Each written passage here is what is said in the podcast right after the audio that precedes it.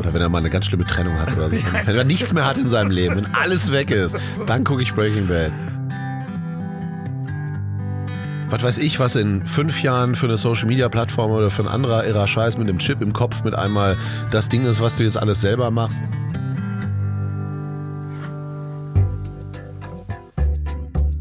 Zack. Herzlich willkommen bei Das Ziel ist im Weg.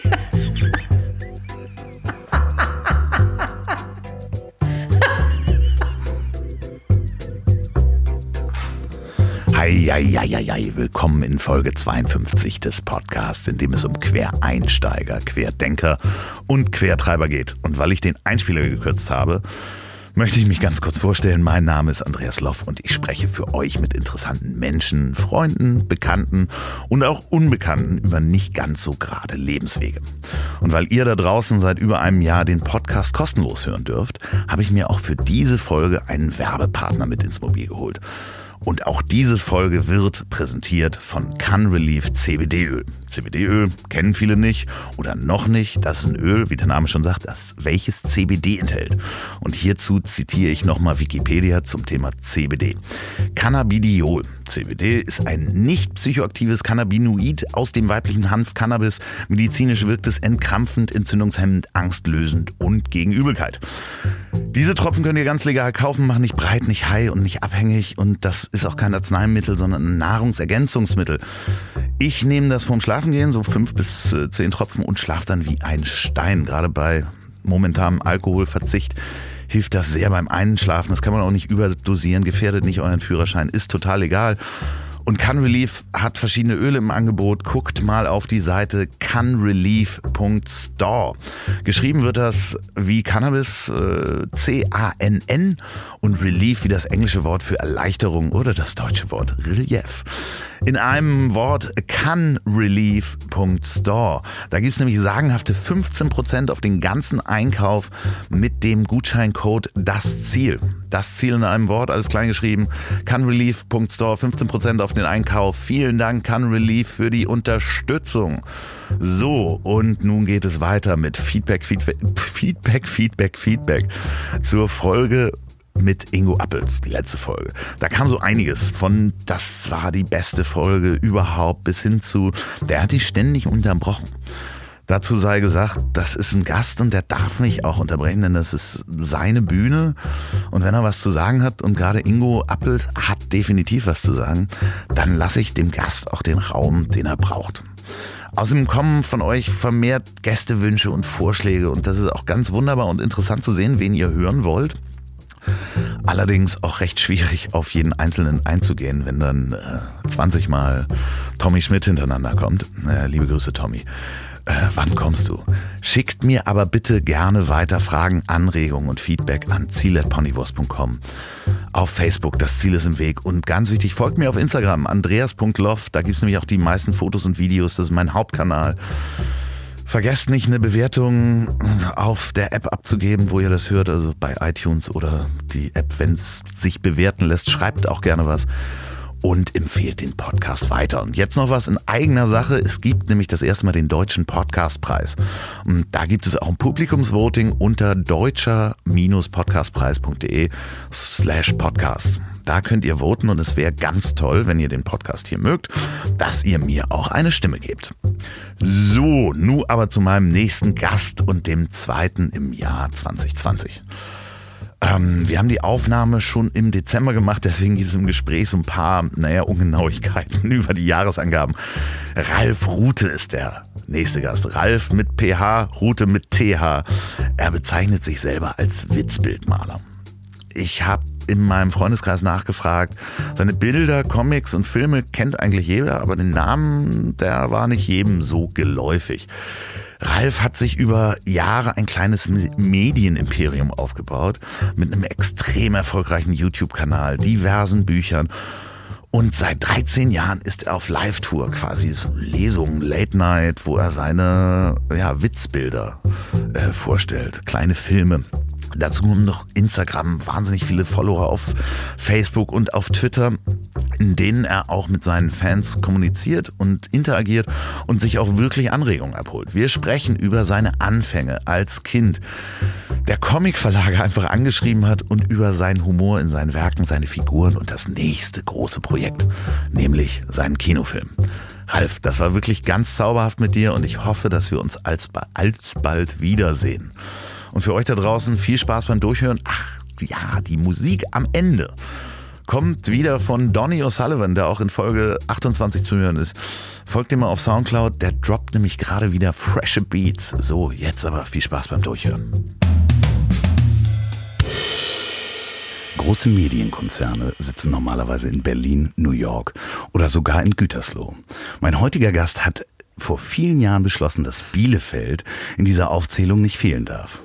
Von hier aus steuert er sein Imperium. Unzählige Bücher, Shows, Filme und allein sein YouTube-Kanal hat über 175 Millionen Views. Nur um das mal ins Verhältnis zu setzen, jeder Mensch in Deutschland, Österreich und der Schweiz, der Internet besitzt und lesen kann, müsste statistisch gesehen mindestens zwei Videos von ihm gesehen haben. Und hier sitzt er, Ralf Rute. Ich finde es total enttäuschend, dass du nicht erwähnt hast, dass ich auch ein 1A Hefezopf packe.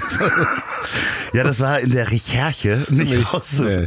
Wie, äh, wie, wie das geht hätte, Das hätte dir dein Herz sagen müssen. Ja, okay. Hat, wann hast du da das letzte Mal einen Hefezopf gebacken? Äh, ehrlich gesagt, noch nie. Ich fand einfach nur, dass das gut klang. Ja, okay, aber 175 Millionen Views, wahrscheinlich noch mehr. Ich habe irgendwann aufgehört zu zählen. Äh, ehrlich gesagt, das wusste ich gar nicht. Also ich zähle die jetzt nicht zusammen. Es gibt äh, so ja, Insights. Ja, ich habe das gemacht.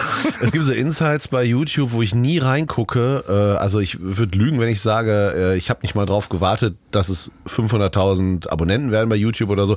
Das sind schon immer so Meilensteine, wo ich auch Bock drauf habe und dann ja auch gerne mal äh, die äh, Follower darauf hinweise, hier guckt mal oder dieses Video ist kurz von einer Million, ich würde mich freuen, wenn.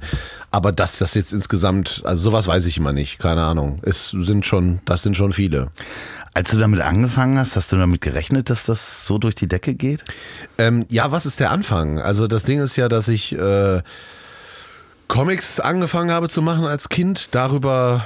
Na, nee, mit dem YouTube, also wir kommen da ja gleich hier nochmal zur okay. ganzen Geschichte. Okay. Aber nee, nein. Und das war auch nicht ähm, der Anspruch. Der Anspruch war äh, nach einem ziemlich ähm, ja, deprimierenden Erlebnis mit einer Produktionsfirma, mit einer Fernsehproduktionsfirma, die von einer meiner Trickfilmserien äh, eine Fernsehserie machen wollte, habe ich gedacht, das ist doch alles scheiße. Äh, ich mache das jetzt selbst. Und habe mir dann jemanden gesucht, der weiß, wie man animiert. Das ist der Fall Kühne, mit dem ich bis heute alle Videos, die du auf YouTube siehst, äh, alle Videos, die in meiner Show stattfinden, machen wir zu zweit seit 2006 und ähm, damals ging's los.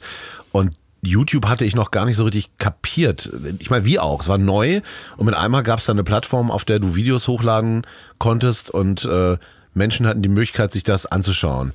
Ähm, intuitiv dachte ich irgendwie, das wird jetzt meine Plattform. Aber ich habe niemals gedacht, wäre das geil, wenn man so einen silbernen Playbutton kriegt oder sowas.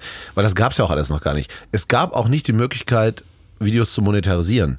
Das war so vom ersten und total äh, vom Grundgedanken her einfach nur dafür angelegt, Menschen die Möglichkeit zu geben, ähm, Inhalte zu streuen und sich ein Publikum damit zu arbeiten. Es ging nicht darum, Geld zu verdienen, es ging nicht darum, in irgendwelche Trends zu kommen, das gab es alles nicht. Ich habe einfach nur gedacht, das ist ein, äh, ja, ein Weg am Medium Fernsehen vorbei, Videos zu veröffentlichen. Eine Reichweite zu bekommen. ja, genau. Und selbst, selbst so habe ich irgendwie noch nicht ich, Social Media. Also das ist ja, auch YouTube ist ja Social Media. Und äh, meine Website im Grunde, habe das ja auch alles so genutzt. Da gab es ein Gästebuch. Das war die absolute Basic-Form von Social Media. Und äh, aber das hieß noch nicht so und ich habe da auch noch nicht so drüber nachgedacht. Ich habe das einfach nur genutzt und äh, dadurch, dass ich weitergemacht habe, wie ich glaube, besser geworden bin und vor allem, ja, ich, die Leute kamen irgendwann nicht mehr an mir vorbei, weil ich nicht aufgehört habe. Und das ist, glaube ich, so eine Sache, die ja zum Beispiel im Fernsehen viel fehlt heutzutage, äh, dass Formate, die Potenzial haben, wo Leute hinterstecken, die vielleicht das ein bisschen anders machen, als man das normalerweise kennt, dass denen nicht die Zeit gegeben wird, das auszuprobieren. Und im Internet hatte ich die Zeit, weiterzumachen. Also ich habe da Geld reingesteckt, aber das war es mir wert. Und äh, mit dem Ergebnis, dass ich totale inhaltliche Freiheit hatte und jetzt sind da halt Millionen Menschen, die das mögen, was ich mache und ich würde es nicht ein Medium Imperium nennen, aber tatsächlich äh, habe ich da ja meine Crowd, mit der ich mich austauschen kann und die Spaß haben an meinen Sachen und das ist als Künstler, glaube ich, äh, die perfekte Möglichkeit, seine Sachen nach außen zu transportieren. Aber wenn du sagst, du hast äh, so früh angefangen, also du hast mit, mit äh, 18 oder so angefangen zu zeichnen und Nein, also ich habe angefangen zu zeichnen, wie jedes Kind irgendwie gemalt halt, Sonnen in der Ecke und sowas und Mama, Papa Haus und Pferd. Und dann habe ich äh, immer Geschichten im Kopf gehabt. Ich habe immer, also ich sage mal, ich bin im Herzen Autor und Komiker.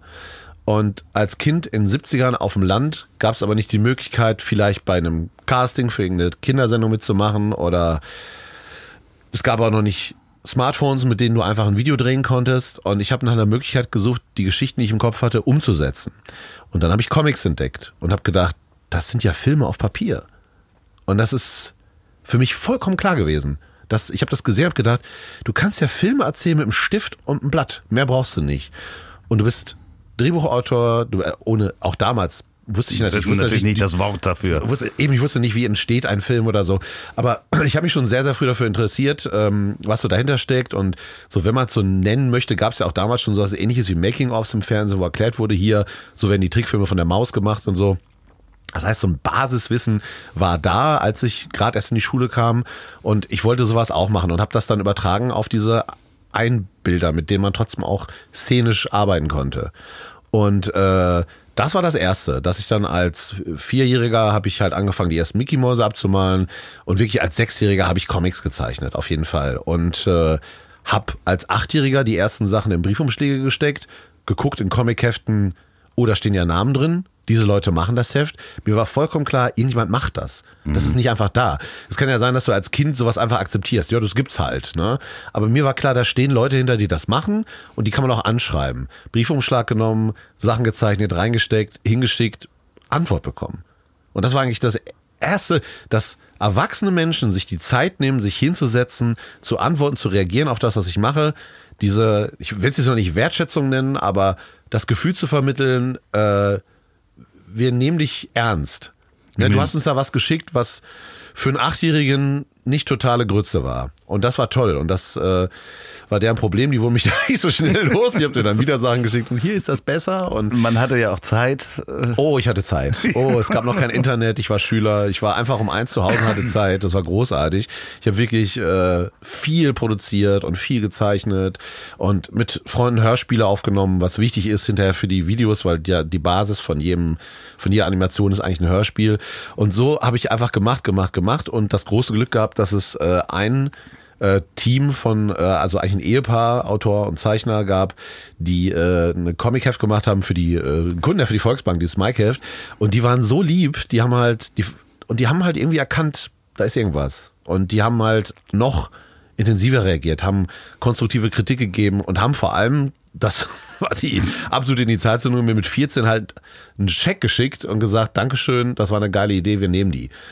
Und ich werde nie das Gesicht meiner Mutter vergessen, die wirklich, äh, wieso hat, hat jetzt, wieso haben die dem Geld geschickt? Was soll das? Der, Was hat der verbrochen, mit der Kunst Junge? verdient man doch kein Geld, das ist doch Unsinn. Und, 50 äh, Mark waren das, ne? Ja, 50 Mark. Das war viel Geld.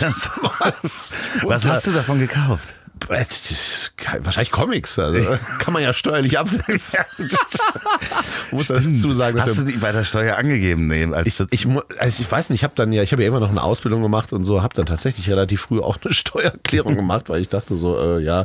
Und ähm, das dann immer auch angegeben, wenn ich dann, wenn ich die besucht habe, die saßen in Münster und wir haben uns da zusammengesetzt und so auch im Grunde so ein Writers Room gehabt und uns unterhalten über die und Geschichte. da warst du dann äh, in der Ausbildung, bist du dann da hingefahren oder wann hast du die das erste Mal getroffen? Äh, das erste Mal getroffen mit 14. Und das rechne ich meinen Eltern auch hoch an. Ich muss dazu sagen, ich komme halt wirklich aus einer Familie, äh, Handwerkerfamilie. Mein Vater ist Tischlermeister und hat in der dritten Generation äh, äh, die Tischlerei von meinem Opa und davor halt äh, Urgroßvater übernommen. Und äh, ich habe einen Onkel, der mit 18 damals nach West-Berlin abgehauen ist und eine ziemlich erfolglose Künstlerkarriere hingelegt hat. Und damit einmal kommt der, der Jüngste und sagt, ich will Comiczeichner werden. Dann gingen natürlich eigentlich alle Alarmlampen an, so um Gottes Willen. Aber, liebe Eltern da draußen, ihr könnt eigentlich nicht mehr unterstützen, als dass ihr nicht extra Steine in den Weg legt. Es muss nicht, es muss einfach nicht, wenn man das schon sein lässt, wenn man nicht noch versucht, das künstlich schwieriger zu machen oder künstlich Probleme heraufzubeschwören, wo keine sind, sondern einfach nur sagt, hm, vielleicht nicht ganz einfach, aber wir sehen, du machst das gerne, mach bitte die Schule zu Ende. Wir würden uns freuen, wenn du eine Ausbildung machst. Ansonsten drehfrei. Und das haben die gemacht. Und da muss ich sagen, wow, Respekt vor meinen Eltern, dass die einfach in 80ern auf dem Land, Handwerkersfamilie, dass die das ist schon ganz schön weise, finde ich, dann jemanden einfach machen zu lassen. Und das fand ich geil. Definitiv, vor allen Dingen, weil man ja auch, äh, sag ich mal, wahrscheinlich wirst du das auch nicht kapieren, wenn deine äh, Kinder dir irgendwann sagen, was sie werden wollen. Man ist ja gar nicht mehr in dem Zeitgeist, was denn Entwicklung anbelangt was weiß ich, was in fünf Jahren für eine Social Media Plattform oder für ein anderer ihrer Scheiß mit einem Chip im Kopf mit einmal das Ding ist, was du jetzt alles selber machst. Und das muss man ja auch erstmal. Und das ist es ja. Ich habe ja gar nicht erwartet, dass die verstehen, was ich da mache. Ich hatte eigentlich nur die Hoffnung, dass sie mir vertrauen, dass ich nicht total durchdrehe. Und das haben sie. Und das war super. Ja, die so fing das an. Die Comic-Szene war ja auch damals relativ begrenzt. Wir sind ja ungefähr gleich alt, beziehungsweise das, was man bekommen hat, war, war Mad, dann gab es so ein bisschen Fix und Foxy, da gab es halt noch U-Comics, die habe ich auch gerne, Ach, du wenn meinst ich am Kiosk. bekommen habe. Ah, okay. Ja, so am Kiosk. Also du hast ja nicht alles am Kiosk in Bielefeld wahrscheinlich bekommen. Ja, und das ist das Irre. Ich habe ja nicht mal in Bielefeld gelebt, sondern in Leopoldshöhe, also Genau. wirklich in einem richtigen Kaff und äh, ich habe Glück gehabt. Ich habe total viel Glück gehabt in vielerlei Hinsicht, dass einfach zu der Zeit, als es für mich und meine Wahrnehmung des Mediums und äh, dessen, was man damit machen kann, ähm, zu, genau zum richtigen Zeitpunkt, da war ich so neun oder zehn Jahre alt, da fing der Carlsen Verlag an, äh, so, so ähm, Spin-offs im Grunde von ihren großen franco-belgischen Comicserien zu machen für den Kiosk. Das heißt, es gab mit einmal von Spirou, vielleicht kennen das stimmt, einige, ja. gab es, äh, die, das bekamst du eigentlich nur im Fachhandel, im Buchfachhandel oder im Comicfachhandel, den es schon gab. Gab es halt diese Alben, diese Comic-Alben, die damals so auch schon sechs, sieben Mark kosteten, was ohne Quatsch wirklich viel Geld war. Das waren halt diese Autorencomics und das waren halt nicht irgendwelche labbrigen Hefte, sondern wie diese Lucky Luke oder Asterix-Alben nur in noch tolleres Papier, so einfach so, dass du das von normalem Taschengeld nicht einfach so kaufen konntest. Und äh, davon gab es dann eben so eine günstige Variante für, weiß nicht, 3,80 oder so. Gab es schon einmal im Kiosk bei uns nebenan. Direkt in der Lottoannahmestelle konnte man das kaufen. Und das hat mir auch sofort gezeigt, also unabhängig, jetzt ohne Wertung, lustige Taschenbücher als Kind, alles in Ordnung. Aber da saßen mit einmal Leute hinter, wo du merktest, nee, nee, also äh, da ist viel mehr Herz, Seele drin. Das sind Charaktere, die die sich selbst ausgedacht haben, nicht eine Franchise, nicht irgendwas, was sich irgendein amerikanischer äh, Comic-Mogul vor 30 Jahren ausgedacht und gesagt hat, wir wären jetzt alle total reich damit, sondern das war, ja, Autorencomic. Ich kann es anders nicht sagen. Und äh, das hat mich fertig gemacht, weil das war ein anderer Humor, das war zeichnerisch einfach so viel äh, wertiger und liebevoller und das hat mich sehr gekickt. Und parallel dazu habe ich dann relativ zeitgleich oder ein bisschen später die Cartoons von Gary Larson äh, entdeckt. Und diese zwei Strömungen, die haben mich sehr äh, gepackt. Dieser, dieser amerikanische Cartoon-Humor von dem damals echt relativ revolutionären Cartoonisten, der so voll wegging von diesen klassischen äh, Tagescomics und Tagescartoons, so, so wirklich abgedrehteren Humor hatte und diese klassisch erzählten franco-belgischen Comics. Die zwei Strömungen, die haben mich äh, sehr, sehr, sehr berührt und inspiriert. Bist du dann auch irgendwann zum, zum Mail-Order gekommen? Weil das war ja auch die Zeit, wo das so aufkam, wo man dann sich irgendwo einen Katalog mal mitnehmen konnte und sagen konnte, ich äh, äh, order mir jetzt irgendwelche Comics, die es sonst am Kiosk eben nicht gibt. Ich habe, äh, das lag auch dran Kinder, an es gab mal Mail-Order. Ja, ja, total geil. Also das und das, das ist wirklich also so, das war gefühlt mein Internet. Ja. Wenn du wenn du irgendwie mit äh, neun Jahren habe ich halt diese diese äh, Softcover-Ausgaben vom Kiosk gelesen und da war hinten drin eine Anzeige für ein äh, Comic-Magazin, äh, für einen äh, Comic-Handel, der aber auch versendete. Warte, wie hieß ein Münchner Laden? Ja, ich weiß es auch nicht, aber ich erinnere mich auch, dass ich da irgendwie einen Katalog geordert habe. Furchtbares Logo hatten die, das war richtig trashig, aber die haben halt äh, Comics versendet und da war auch noch nicht, da musstest du kein Ausweis, kein Lichtbild, gar nichts, einfach nur äh, schick uns das im Briefmarken und wir schicken dir die Comics. Briefmarken. So, hier habe ich ein Geständnis zu machen. Ähm, meine Eltern hören ja zu. Ich habe regelmäßig meinem Vater Ja, Briefmarken nicht. geklaut. Ja, der hatte sein Fall. Büro auf jeden Ja, Fall zu Hause mit sehr vielen Briefmarken Ja. und ähm, Sorry, ja, Dad. so, genau, sorry. Die Ich Tim und Struppi-Sammlung hast du gezahlt mit Porto. Aber das war, das war, und da habe ich dann halt die Sachen bestellt und dieser Comic-Versand oder Comicladen legte einen Prospekt bei von Sachen, die man auch bestellen konnte. Und da waren Sachen zum Beispiel bei vom Volksverlag. Erinnerst du dich noch? Die haben zum. Beispiel auch die U-Comics Genau. gemacht. Edika, äh, also war- Erwachsenen-Comics. Sehr erwachsen teilweise. Sehr erwachsen, also viel Sex, viel Gewalt. Ich war immer wenig für Gewalt, ich war immer sehr für Sex. Ja. Und da habe ich dann äh, als Elfjähriger Comics bestellt, die nicht beim Elfjährigen auf den Schreibtisch gehörten. Genau so, ja. Ja, und äh, das war irre, weil ich glaube gar nicht, dass das, also mir ging es gar nicht drum, dass da teilweise, also es war immer eingebettet in eine Handlung, meistens in eine witzige Handlung, aber es war halt unfassbar sexuell, ne? teilweise so pornografisch, aber immer irgendwie auch komisch und bizarr und das hat was mit mir gemacht. Sehr also, bizarre Geschichten auch teilweise, wo man im Nachhinein denkt, da sind teilweise Drogengeschichten erzählt Ja worden. klar, ne? natürlich. Also, das waren Trips und äh, das war dann eben mein Trip, ohne dass ich was dafür nehmen musste. Und das hat aber mich auch geöffnet. Einfach, ich fand das nicht alles gut. Ne? Ich fand das teilweise einfach auch nur merkwürdig. Äh, auch so homoerotische Sachen drin und so, wo du dann als Kind auf dem Land, dann siehst du mit einmal äh, Typen rumknutschen und das existierte für mich da ja nicht. Und das hat also in jeder Hinsicht äh, positiv wie negativ hat das was mit mir gemacht und äh, mich irgendwie da reifen lassen, glaube ich, für für Sachen, wie man die erzählt und so. Und ich fand's voll geil. Also Ja, was ja aber auch im Nachhinein, ne? also hätten meine Eltern teilweise gesehen, was für Comics ich da bestellt habe und mir angeguckt habe, hätten die, glaube ich, auch schon gesagt, hm, Junge, das ist nichts für dich. Ne? Aber im Ja, Nachhinein. aber es war was. Es ja, war was natürlich. Für uns, Es war was für uns war es das dann irgendwie. Ähm, wobei das ja das halt hypothetisch, was, was wäre jetzt aus uns geworden ist. Wir sehen es wahrscheinlich nicht hier in diesem plüschigen Ding. Aber äh, da, An, ich- andere Leute würden meinen, Ja, oh Gott, die da ist es. Ah, das erklärt alles. Ne? Da seid ihr, seitdem Die seid ihr durch. die, die haben ihr Leben versaut mit diesen Comics. Ja, ich bin Äh, ganz, ganz dankbar dafür. Das hat mir einfach eine Welt gezeigt, die es da nicht gab und die mich ähm, dafür ja echt geöffnet hat, so zu werden, wie ich bin. Und also ich habe bestimmte Sachen gemacht. Ich bin dann wirklich, keine Ahnung. Also mit 14 zu sagen, ich würde gerne diese Leute besuchen, meine Eltern haben mich da dann hingebracht und ich habe als 14 mit diesen erwachsenen Comiczeichnern gesessen und durchgeplant für die nächsten Hefte machen und äh, bin auch ja, die haben dich da hingefahren und im Auto ja, gewartet. die sind mit dabei gewesen. Ach nein, so, nein, nein, nein. Also die waren ungefähr gleich alt dann wie diese Leute und für die war es eine völlig andere Welt, aber das waren auch einfach nette Menschen und alle haben sich verstanden. Aber da trafen schon Welten aufeinander und äh, da würde ich ja so gern nochmal Mäuschen spielen, wie du da gesessen das wäre hast. toll. Vor allem der Sohn dieses äh, Paars war dabei und hat mich gehasst. ich halt- Ach, der war so Ja, genauso alt. oder ich was? würde, na, ich würde sagen so zwei, drei Jahre jünger und äh, Benno, Benno, wenn du das hörst, ne, wir sind ja heute, wir sind so. Und äh, aber damals klar, da kommt halt dieser andere, dieses andere Kind rein. Und die Eltern sprechen von dem wie so ein Wunderkind. Also weil aus heutiger Sicht äh, war das für die halt so, die kriegen halt Leserbriefe von von einem Kind und finden die Arbeit aber so toll, dass die den ins Team holen.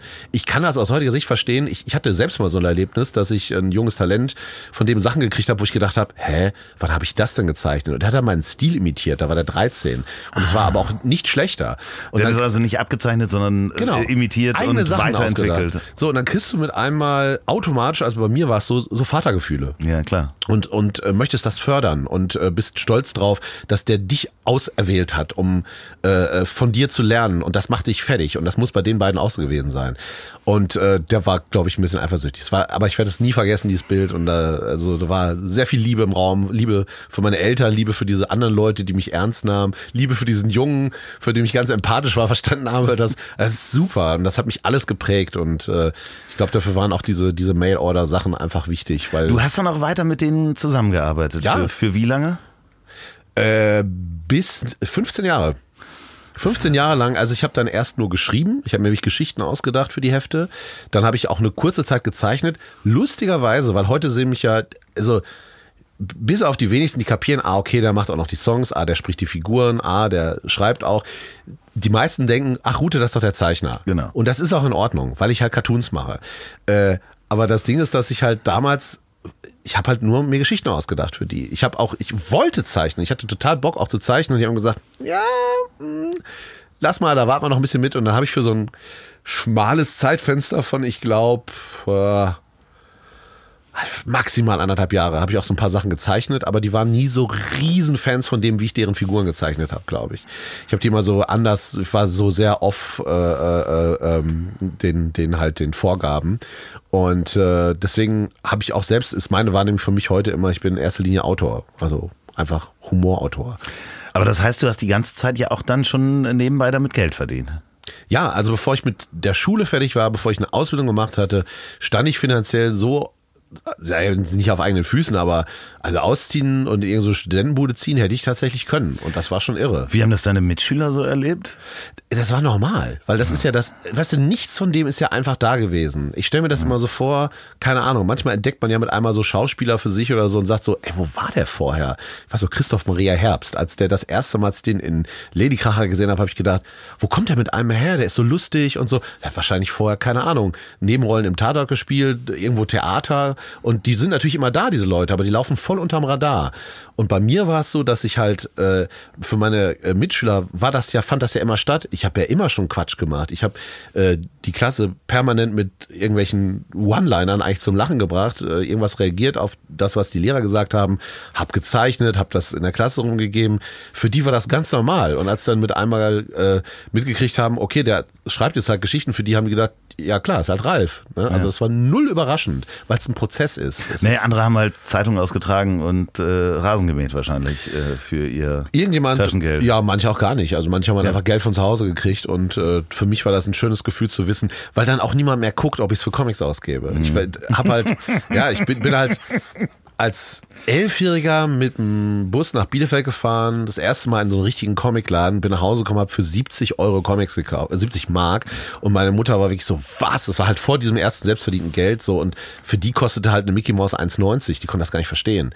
Nachvollziehbar. Klar. Und äh, von dem Moment an, wo ich das eigene Geld verdient habe, musste ich es von niemandem rechtfertigen. Das war ja mein Geld. Also dieses Gefühl, dafür sich selbst entscheiden zu können, wofür gebe ich es aus und wovon glaube ich, was ist wichtig für mich, als quasi Sekundärliteratur, um da was drüber zu lernen, um, um neue Impulse zu kriegen. So, ne, wie du heute auch, keine Ahnung, andere gucken sich eine Masterclass an. Ich habe halt damals diese Comics gelesen. Oder Gibt's die Comic-Sammlung noch von damals? Äh, also nicht in dem Umfang. Also ich habe ich hab, äh, ein bisschen Kram im Keller. Ich habe in meinem Arbeitszimmer ein relativ großes äh, Ikea-Regal mit Sachen voll. So mit den Sachen, wo ich denke, die mag ich, habe ich aber auch jetzt festgestellt, habe ich jetzt irgendwie zehn Jahre nicht reingeguckt. Ähm, merke jetzt so, will ich irgendwas auch von den Kindern in der Hand drücken? Ne? Was ist zu früh? Äh, was kapieren sie wahrscheinlich eh niemals, weil es einfach selbst aus heutiger Sicht abgedrehter Scheiß war.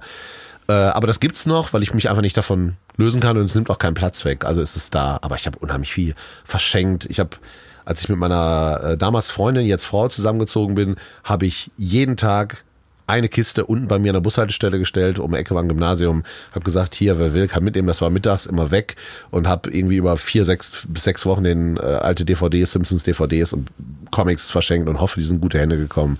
Das war, tat nicht weh, das wegzugeben. Ja, ich bin, glaube ich, auch die ganzen Mad-Hefte und so weiter, das ist alles, alles verschenkt oder Du machst nichts mehr damit. Nee. Das ist Quatsch. Also, vergilbt und. Ja, man muss es nicht wegwerfen, aber man kann natürlich gucken, ob man irgendjemand damit noch glücklich ja. macht, aber ich brauche das einfach nicht mehr. Vielleicht liegen bei meinen Eltern noch welche. Also, ruft mich an, äh, wenn ihr noch Comments von mir habt. Ja, die hören das immer jeden Donnerstag. Ähm, du hast dann eine Lehre gemacht als Schriftsetzer. Mhm.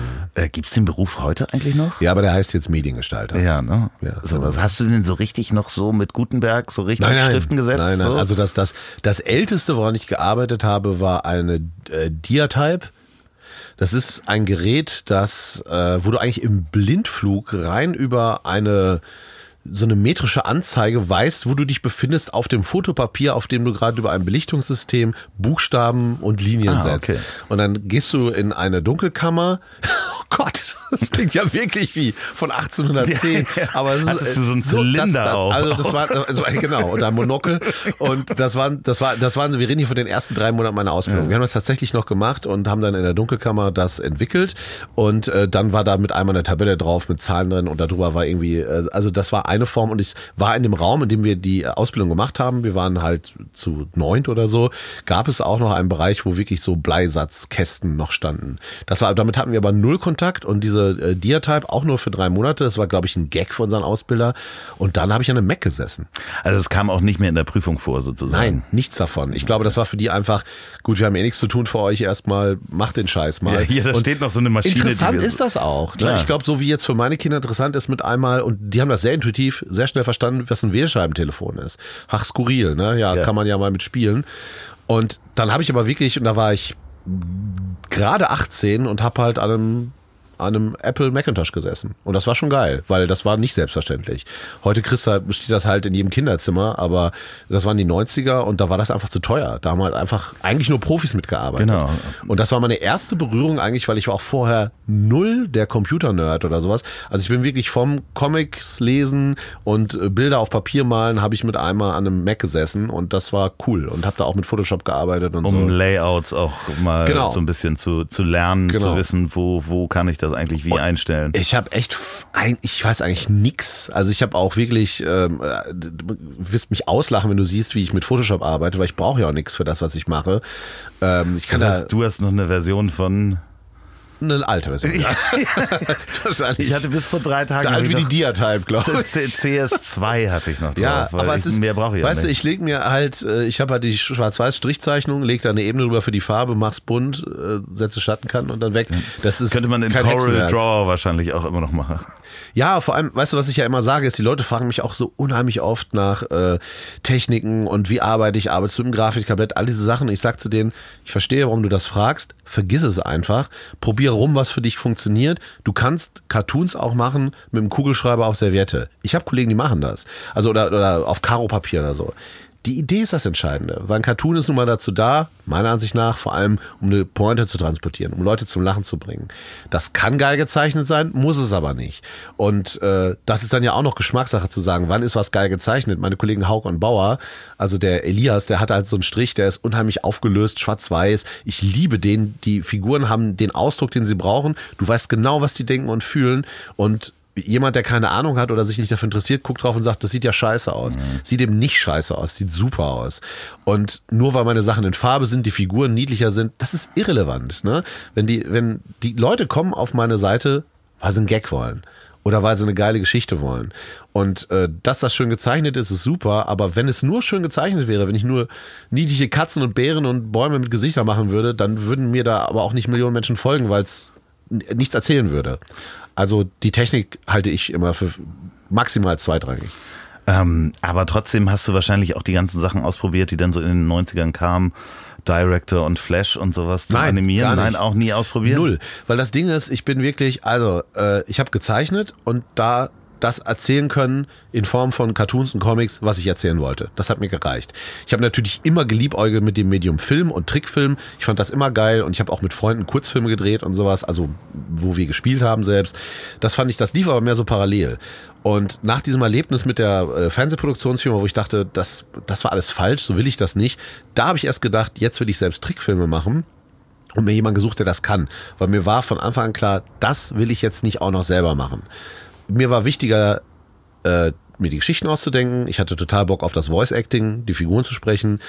Ähm, ich wollte mich darauf konzentrieren, die Regie zu machen und äh, äh, einfach über Storyboard und so klar zu definieren, wie sind die Einstellungen, was habe ich da eigentlich vor.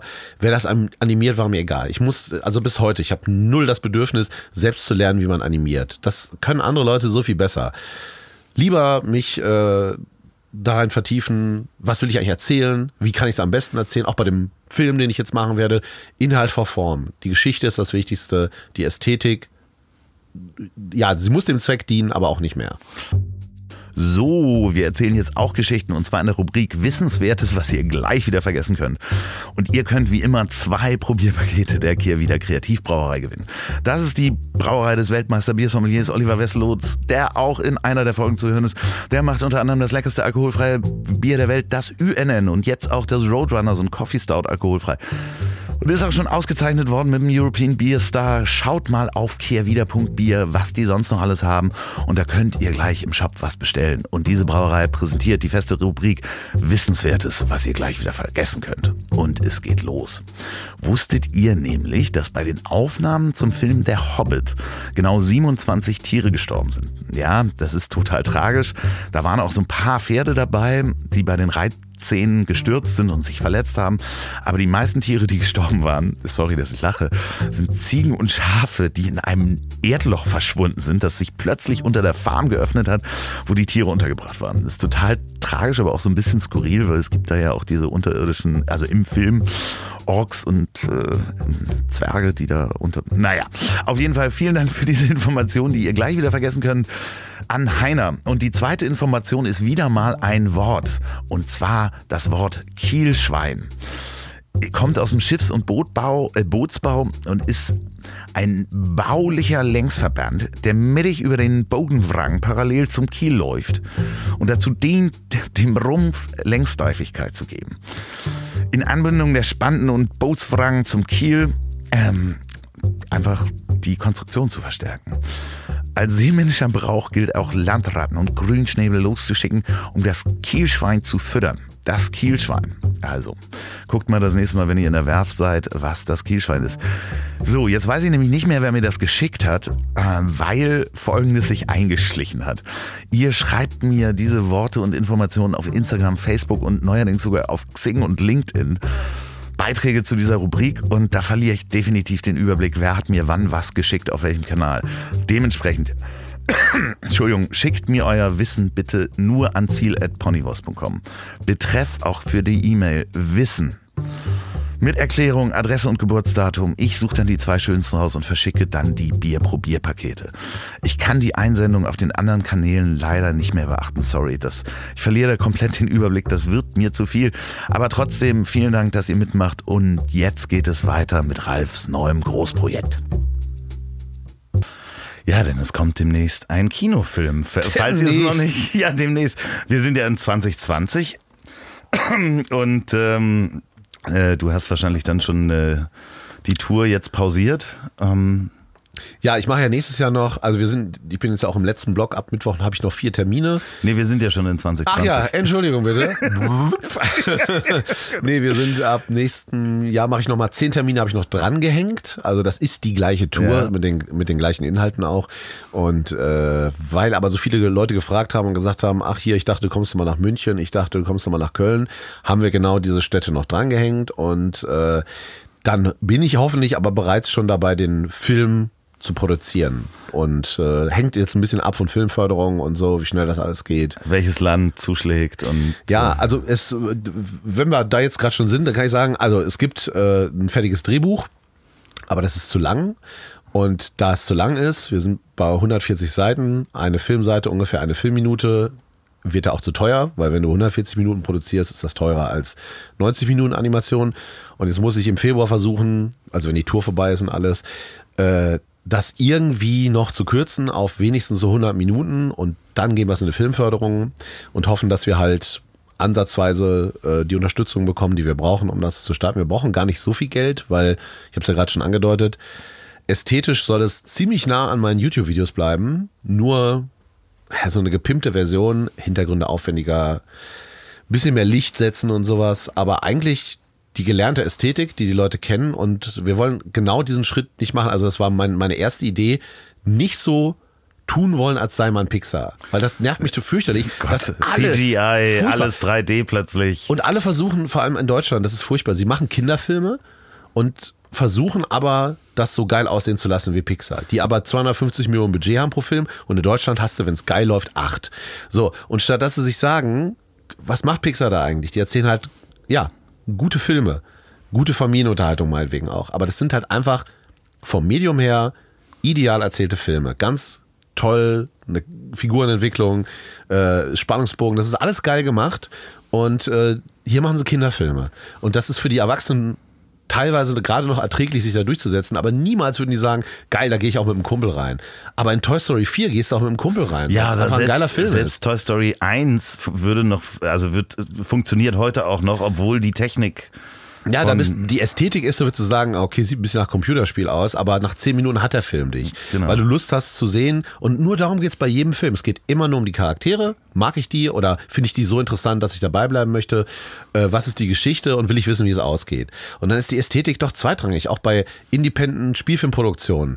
Ja, das Licht sieht scheiße aus, ne? Aber glaube ich denen das? Ist das glaubwürdig und will ich wissen, wie es ausgeht? Und dann bleibst du dran. Und das das ist, da setzen wir den Fokus drauf. Und ich glaube, es wird uns gelingen. Bei dir ist es die HNO-WG. Ja, genau. Die äh, wird äh, sozusagen in einem 90 Minuten stattfinden. Ja, ich habe halt. Äh, Für die Menschen, die das nicht kennen, erklär das doch mal. Was Ne, ist denn das? Also erst erstmal sage ich ganz kurz, dass äh, es jetzt ziemlich genau ein Jahr her ist, her ist äh, nein, jetzt, wenn wir, wenn das hier läuft, ist es ein bisschen mehr als ein Jahr her in 2020.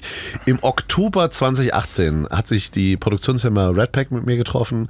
Äh, die haben gesagt, ähm, äh, äh, wir haben Interesse daran, der Herr Becker, dass wir äh, mit deinen Figuren einen Film machen. Hast du Lust, einfach mal, dass wir darüber sprechen?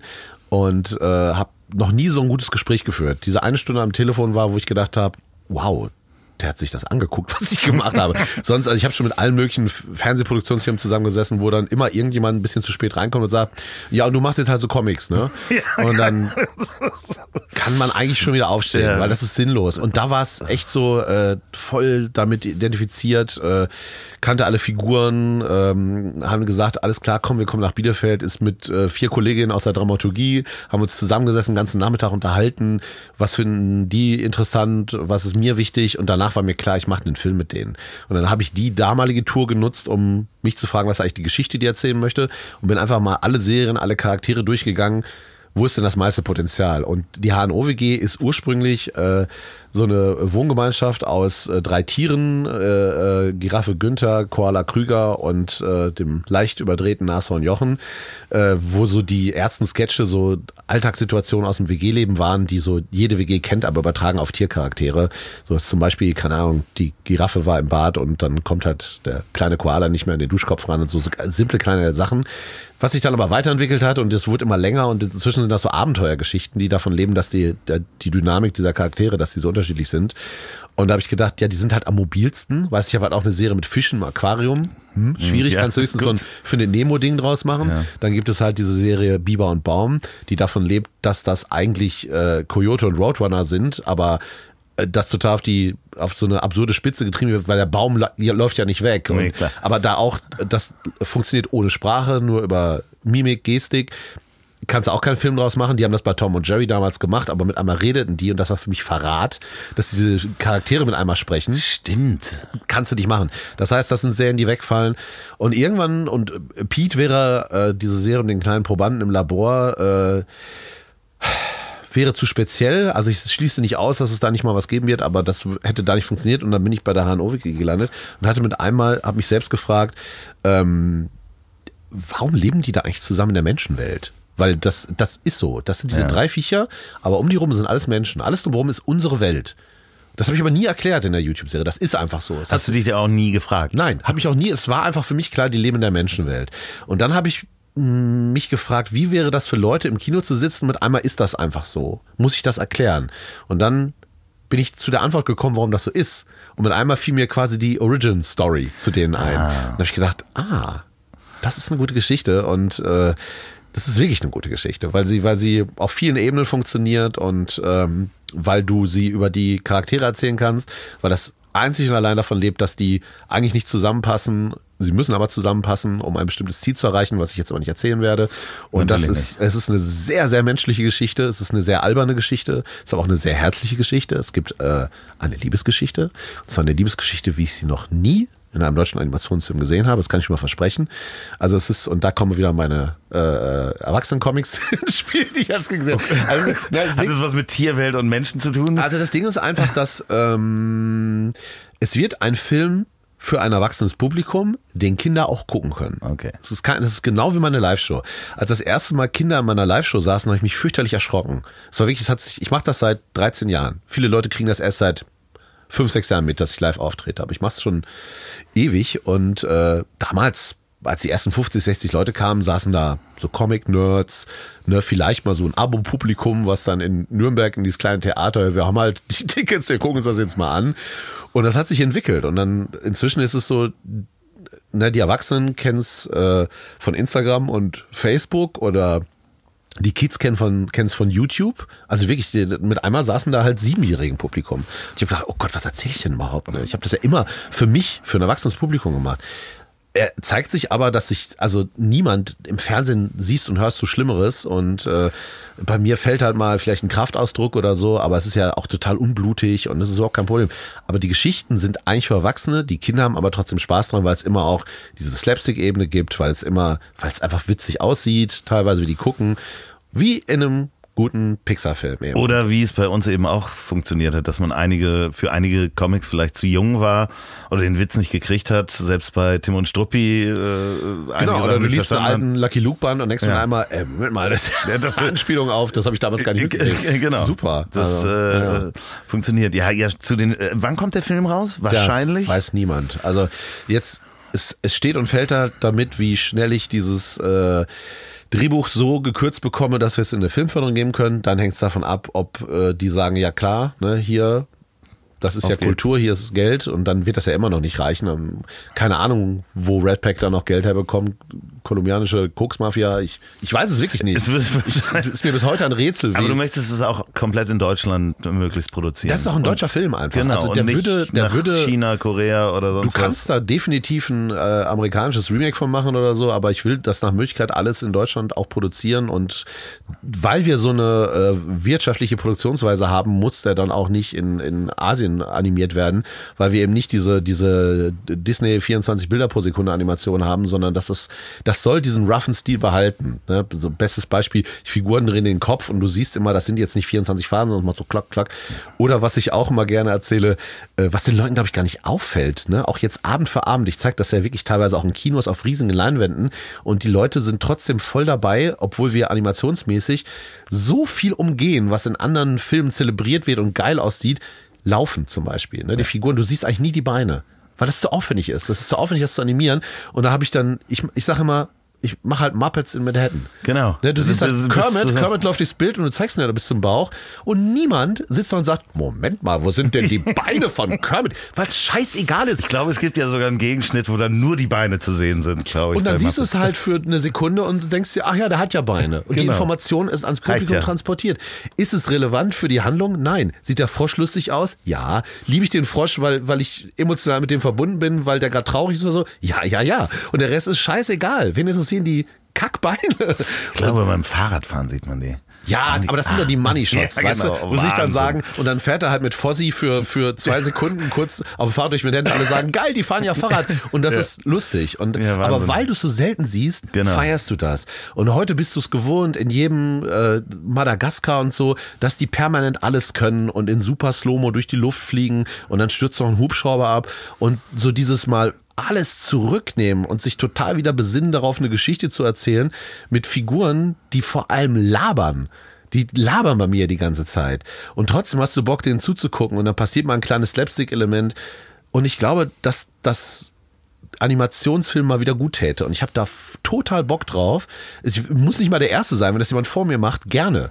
Aber wenn ich der Erste bin, ist es eben auch so, der es mal wieder in 2020 damit anfängt zu sagen, wir gehen jetzt zehn Schritte zurück und machen einfach äh, einen guten Film, der aber nicht fett aussieht. Ich würde mich so freuen und ich glaube, dass es trotzdem funktioniert. Ja, vor allen Dingen, aber ein Projekt, was jetzt so zwei, drei Jahre dauern wird, das wird ja wahrscheinlich so zwei, drei Jahre dauern. Ne? Minimum, ja, ja, ja. Freust du dich darauf, dass das, dass das so lang wird? Also ich freue mich total darauf, jetzt mal was anderes zu machen, weil das Ding ist, äh, dass ich jetzt diese Shows halt echt schon lange mache und die sind jetzt auch wirklich äh, ziemlich groß geworden. Also für meine Verhältnisse sitzen halt dann manchmal abends über 1000 Menschen. Das ist schon was. Und äh, das macht mega viel Spaß und ich, die, die, mein Antrieb dabei war ja äh, schön und gut, dass ich sehe, dass die Leute meine Cartoons liken im Netz oder eine Bewertung geben auf meiner Seite, aber einmal hörst du die lachen. Du hörst die lachen über das, was du dir da ausgedacht hast. Es ist das größte Glücksgefühl für jemanden, der mit Humor arbeitet. Wir müssen das mal erklären für die Hörer, die das nicht kennen. Das heißt, du machst jetzt seit 13 Jahren eine, eine Live-Show, wo du ähm, auf die Bühne gehst, eigentlich äh, ein Teil wie ein Stand-up-Comedian äh, hast. Also ja, also ich sage mal, das ist eigentlich, also das ist so ein bisschen tief gestapelt, aber eigentlich ist es eine Lesung. Ne? Also ich mache das zu 90 Prozent frei, aber ich habe da halt mit meinem, meiner Textmappe und dem Computer und moderiere verbindend die Elemente Cartoons und Videos und auch Musik und erzähle in allem so, wie ich auf die Ideen komme, warum ich das und das angefangen habe, was der Hintergrund bei der Serie ist, über welchen Prozess das und das entstanden ist. Dazwischen singe ich zwei Songs und äh, es gibt auch noch einen Impro-Teil, wo ich ihm einfach mich mit dem Publikum unterhalte, wo die mir halt Fragen zu mir oder zu der Arbeit stellen können und da weiß ich auch nie, was passiert. Da werfe ich so eine Catchbox ins Publikum, das heißt, man hört die auch gut und es ist ein eins zu eins Gespräch mit den Leuten. Und das ist oft ein extrem lustiger Part und äh, das ist die Show. Ich sage immer, es ist ein bisschen eine Late-Night-Show ohne Gast. Jemand sitzt am Tisch, erzählt was, Einspielerfilme, Bilder und äh, ja. Für Jung und Alt. Tatsächlich für Jung und Alt. Ja, du äh, hast ja letztes Jahr, gerade letztes Jahr auch äh, hier in Hamburg gespielt. Äh, darf ich ganz kurz noch, weil Klar. sonst kommen wir davon weg. Äh, so funktioniert die Show und ich liebe sie und jetzt merke ich aber auch die Vorstellung, ab nächsten Jahr dann, gut, ich mache diese zehn Termine, aber einfach mal was für zwei, drei Jahre anders zu machen, finde ich auch geil, weil ich einfach äh, unheimlich gerne gucke, dass ich mich weiterentwickle und jetzt mal so ein großes Projekt mit einem Team, wir werden ja mindestens weiß nicht, 15, 20 Leute sein, daran zu arbeiten, ähm, habe ich auch mal Bock drauf. Vielleicht bin ich dann auch leid danach oder sage. So eine Marathonaufgabe zu ja, machen. genau. Und aber wenn das Ergebnis passt, dann ist es, glaube ich, unglaublich befriedigend, das geschafft zu haben. Äh, wo wirst du mit diesem Team sitzen? Ja, vielleicht in Bielefeld. Vielleicht. Das ist ja auch das Gute. Wir sind ja, dadurch, dass das alles so unabhängig ist, äh, ist es erstmal egal. Ne? Also äh, wir werden ja auch nicht, ich werde nicht mit einem, wahrscheinlich, sehr wahrscheinlich nicht mit einem klassischen Animationsstudio zusammenarbeiten. Es gibt halt in Deutschland, gibt's halt so Studio Lutherbeck oder so oder Studio Soy. Es gibt so ein paar sehr gute Animationsstudios, die aber sehr klassisch produzieren. Und wir machen es ja unkonventioneller. Das heißt, eigentlich brauche ich so fünf, sechs Leute, die so ein bisschen sind wie der Falk, mit dem ich meine Videos mache, so Hans Dampf in allen Gassen, die so ein bisschen, also Falk nimmt es mir nicht über, wenn ich das sage, der ist halt kein brillanter Animator, aber der hat Timing, Gefühl für Timing, er, er weiß, wie ein Gag funktioniert, er beherrscht grundsätzlich so diese, diese Basisregeln, aber er ist kein, im Sinne von Disney-Animation ist er kein guter Animator. Und dafür brauche ich ein paar Leute, die kapieren, was ich da vorhabe, damit die das erzählen können, damit die Geschichten glaubwürdig mit den Figuren erzählt werden, dann brauche ich halt ein paar Leute, die geile Hintergründe gestalten können. Dafür musst du aber nicht animieren können. Das müssen einfach saugute Illustratorinnen und Illustratoren sein oder so, die halt, ne, und dann brauche ich noch ein paar Effektleute, die sagen, hier muss das geil aussehen mit dem Licht, hier brauchen wir, das ist ein Money Shot, der muss fett aussehen. Color Coding. Genau, und, und, so dann weiter. halt vielleicht noch ein, zwei Leute, die so CGI-mäßig ein bisschen was drauf haben, weil es wird auf jeden Fall eine Sequenz geben, wo wir da nicht drum rumkommen, wo so äh, quasi mit Fahrzeugen was ist. Und das wird eine ziemlich bunte. Bewerben die Truppe. sich schon? Ich kriege tatsächlich E-Mails von Leuten, äh, lustigerweise wenig für Animation, aber für Filmmusik oder Sprecher. Und äh, wenn die sich bewerben wollen jetzt und das gehört haben, wo sollen die hinschreiben? Gar nicht. das ist doch viel zu früh. Also das Ding ist. Äh, Okay, schreibt irgendwann an. Ja, also ich werde natürlich, äh, also mal gucken, wie wir das machen. Also es laufen schon im Hintergrund auch einfach Sachen über die Red Pack, dass die halt äh, sich so umhört bei Leuten, die genau eigentlich das abliefern können, weißt du, die jetzt nicht von der Filmhochschule kommen und sagen, äh, mein großes Ziel ist, so den nächsten Bernhard und Bianca zu machen, sondern die sagen, ey, ich habe einfach immer gerne äh, South Park und Family Guy gesehen. South Park ist eigentlich die perfekte Referenz. Die haben auch einen Kinofilm gemacht. Großartig. So, und der, der, ist halt nicht gut animiert. Nein. Und nach fünf Minuten hast du es vergessen. Ja. Weil entweder kriegt dich die Geschichte und kriegt dich der Humor und, und die Songs findest du geil. Keine Sau interessiert, dass du die Figuren eigentlich immer nur von dieser Also Frontansicht siehst. Sowieso grundsätzlich ja auch die ersten Folgen, die die damals gemacht haben und wirklich in Filz ausgeschnitten haben oder in Pappe. Ähm, Ja, und das, und das ist, ist immer, also wenn, wenn irgendjemand sich es gar nicht vorstellen kann, dann brauche ich nur das sagen, die sagen so, ah ja, okay, das hat ja schon mal funktioniert. Und die haben natürlich einen anderen Humor. Es ist alles, äh, wobei man sich echt nicht vertun darf, die sind halt auch gute Storyteller, wirklich toll erzählte Geschichten.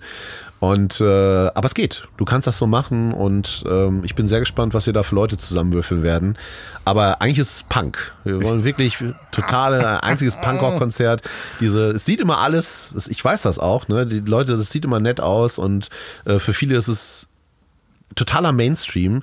Aber die vergessen, dass es nicht vom Mainstream kommt, was ich da mache. Es war halt nie über mindestens 10, 15 Jahre hinweg hat das quasi niemand interessiert. Und es sah immer aus wie Mainstream, aber es war keiner. Und nur weil es jetzt mit einmal so viele Menschen gut finden, ist es im Mainstream angekommen, aber es war, war nie es Mainstream. war immer Punk. Es war immer Punk und wir werden der Film wird halt auch Punk und er wird halt auch, äh, auch wenn ich ähm, viel Freude habe an traditionell erzählten Geschichten und die wird auch sehr klassisch erzählt sein, aber sie hat halt Elemente, Die gibt's einfach nicht in anderen Animationsfilmen. Du äh, machst mich schon ganz gespannt. Ich, äh, Ich hab auch würde richtig jetzt gerne, gerne vorspulen. Ich werde dich äh, vielleicht zwischendurch mal besuchen und vielleicht mal Ja. ähm, was sehen davon. Also was ich vor allem brauche, äh, ich weiß jetzt aber nicht, ob das deine Hörerschaft ist, ich brauche äh, viele, viele begabte, da werden wir auch casten, äh, Frauen, die, äh, weil wir, das, es ist eine einzige Pimmelparade. Ich habe ja wirklich, ja, es ist ja so, ich habe ja, äh, das ist, ist der Tatsache geschuldet, wie ich die Sachen eben produziert habe. Ich habe ja selbst angefangen, diese Figuren zu sprechen. Und somit waren die Charaktere Jungs, Klar. weil ich einfach ein Typ bin. Und äh, für den Film war mir vollkommen klar, dass da jetzt viele Frauenfiguren rein müssen. Das heißt, du brauchst Frauenstimmen. Ja, und äh, eigentlich alle weiteren Hauptrollen sind nur noch weiblich und ähm, der Rest spreche ich im Grunde selbst. Das ist furchtbar, aber so ist es halt. Und äh, Ja, das ist auch so ein bisschen wie bei South Park. ja, Das ist, äh, wenn, wenn du dir da die, äh, es gibt, glaube ich, eine, so eine Behind-the-Scenes-Serie, wo die, glaube ich, so. Trey Parker und Matt Stone, Genau. die auch komplett den Verstand verloren haben. Ja, auf jeden Fall. Wo sie in sechs Tagen die Folge fertig machen oder so. Das Ja, gibt so eine genau. Doku darüber. Ja, Kann ja. ich sehr empfehlen. Ja, Und und weil sie aber auch immer so, so inhaltlich so nah an aktuellen Themen gearbeitet haben oder viel das gemacht haben. Und das ist natürlich geil, ne? Weil dann diese Ästhetik dir so viel Freiheit gibt, weil es eben nicht geil aussehen muss. äh, Und das ja auch Teil des Humors ist. Also bei mir ist es auch teilweise, das ist halt auch lustig, weil es halt nicht perfekt animiert ist. Ja. Ja, ja, aber dieses äh, alles selber sprechen äh, äh, endet dann ja auch in einem absoluten Wahnsinn, wenn du das dann noch, noch in sechs Tagen fertig machen musst. Ja, äh, Seth MacFarlane von Family Guy spricht ja auch 80 Prozent des Hauptcasts selber. Also Ich glaube, bei Rick and Morty ist das glaub, ist Genau. doch auch so, ne? Ja. Ja, Der, sich, Justin Roiland spricht die zwei Hauptcharaktere. ja, der sich dann auch immer Bier noch äh, ein, um dieses Rülpsen Naja, zu das- kriegen. Ja, genau, genau, genau. Sehr viel Sprudel, was teilweise wirklich sehr hat. Also, wenn ihr gute Frauenstimmen seid, äh, bewerbt euch unter. Ähm, Ja, auch noch nicht, aber. nee, auch noch nicht. Einerseits finanzierst du die, die YouTube-Videos teilweise, sind die werbefinanziert, also beziehungsweise über, ähm, wie nennt sich das denn noch? Also äh, äh, Monetarisierung. Monetarisierung, Wobei ich dazu ne? mal, es hat eigentlich nichts davon finanziert sich über die Werbung. Okay. Es gab ein ganz kurzes Zeitfenster von, also ich sag mal, 2009 habe ich, glaube ich, die erste automatisierte Benachrichtigung von YouTube bekommen, dass ich ja jetzt Werbung schalten könnte von meinen Ja. Videos. Und ich habe gedacht, auf gar keinen Fall. Das hat mir vollkommen widerstrebt. Ich habe gedacht, niemals. Man muss dazu sagen, zu dem Zeitpunkt habe ich, glaube ich, schon irgendwie acht, neun Jahre kein Fernsehen mehr geguckt und wusste nicht, was da inzwischen abgeht. Dass so in den Shows bereits so diese, diese äh, Werbung durchläuft und so. Das ist ja, wirklich hat sich mir eine Welt aufgetan, als ich das erste Mal wieder im Fernsehen angehört Ja. habe, gedacht, oh Gott, ne, das ist ja einfach ist diese Dauerwerbesendungen, die dann irgendwie auch noch so mit Spielen gefüllt sind oder so. Und das kannte ich einfach nicht. Und ich habe gedacht, nein, Ne, dann gucken die Leute die Videos nicht mehr und ich will das auch nicht sehen. Und das, die haben immer weiter genervt, bis mir irgendwann ein Mensch eine E-Mail schickte. Ein Mensch, der bei YouTube gearbeitet hat. Und dann habe ich das gelesen und gedacht, okay, das ist interessant. Da sitzt jemand, der sich jetzt mit mir bei YouTube, was zu dem Zeitpunkt, das war dann 2010 oder so, war das schon einfach, also es gehörte noch nicht zu Google, aber es war so dieses obskure, hat, es gab ja keinen Kontakt dazu. Nein. Und ich konnte mir jetzt mit jemandem schreiben, der da arbeitet. Und das fand ich voll geil. Ich habe dann zurückgeschrieben, ähm, große Bitte, äh, wir müssen uns unterhalten. Ich muss ein paar Sachen begreifen und möchte dies und das klären. Und dann habe ich mit dieser Dame telefoniert und es war super, weil die mir total diese Angst genommen hat. Und dann hab, das Ende vom Lied dass ich gesagt habe, ja gut, komm, wir machen das jetzt mal. Hab mir dann so ein AdSense-Konto angelegt, äh, wofür man auch, äh, glaube ich, so ein äh, Wissenschaftsstudium irgendwie abgelegt haben muss, weil das wirklich mega kompliziert war. Und äh, aber als das dann alles eingerichtet war, kam dann den ersten Monat, ich glaube, 5 Euro bei rum oder so. Ach, herrlich. Dann waren es aber irgendwann, war es schon so im dreistelligen Bereich. Und da dachte ich so, ja, okay, besser als nichts, ne? Weil ich hatte zu dem Zeitpunkt, ich habe halt Falk immer bezahlt für seine Arbeit. Also eine hohe fünfstellige Summe hatte ich bereits in meine Animation gesteckt, 2011 oder so. Aber hatte mir da eben über die Jahre so ein bisschen Material schon erarbeitet, was mir gehörte, ohne Recht abgegeben zu haben an eine Produktionsfirma, an einen Sender. Das war alles meins. Und das bin ich bis heute unfassbar glücklich mit, dass das alles mir gehört, die Figuren mir gehören. Das hat mich Geld gekostet, aber es war es einfach wert. Und weil es über so viele Jahre passiert ist, habe ich es nicht so richtig gemerkt. Ne, Das hat mich jetzt Klar. auch nicht ruiniert. Und äh, dann ging es aber los, dass mit einmal dann hatte ich ähm, einen Auftritt bei Raab. Der war, glaube ich, 20 2009, äh, 2009, also bevor ich diese Monetarisierung gemacht habe, der hat so einen ersten Push gegeben, womit einmal ich über Nacht irgendwie so, ich glaube, 7000 mehr Abonnenten hatte. Das war schon viel über, also auf einen Schlag. Und dann war ich schnell irgendwie so bei 100.000. Und dann hatte ich noch so ein, dann bin ich einmal gefeatured worden auf der Startseite und dann ging das mit der Monetarisierung los und alles kam so zusammen. Und mit einmal kann ich auch gerne offen drüber sprechen, habe ich so für anderthalb oder zwei Jahre habe ich wirklich monatlich äh, mit einmal so niedrigen fünfstelligen Bereich Geld verdient mit den Animationen. Das war schon, wenn du mit einmal so 10, 11.000 Euro dafür bekommst und mich kostete das zu dem Zeitpunkt so 2.000, 3.000 Euro, das war geil. Und da habe ich dann in dem Zeitraum eigentlich das zurückbekommen, was ich reingesteckt habe. Und dann ging es wieder runter. Das heißt, Weil sich der Algorithmus A geändert hat genau, und genau. also du kriegst halt nicht mehr die so viel. Die haben gemerkt, auch Pranks laufen ja viel besser. Was Ja. sollen wir hier bei dem Route passiert einmal im Monat was? Die ballern hier dreimal pro Woche irgendein Kackvideo raus und Unboxing und so, Let's Plays. Das halt viel mehr Geld mit zu verdienen. Schmink, Schminktipps.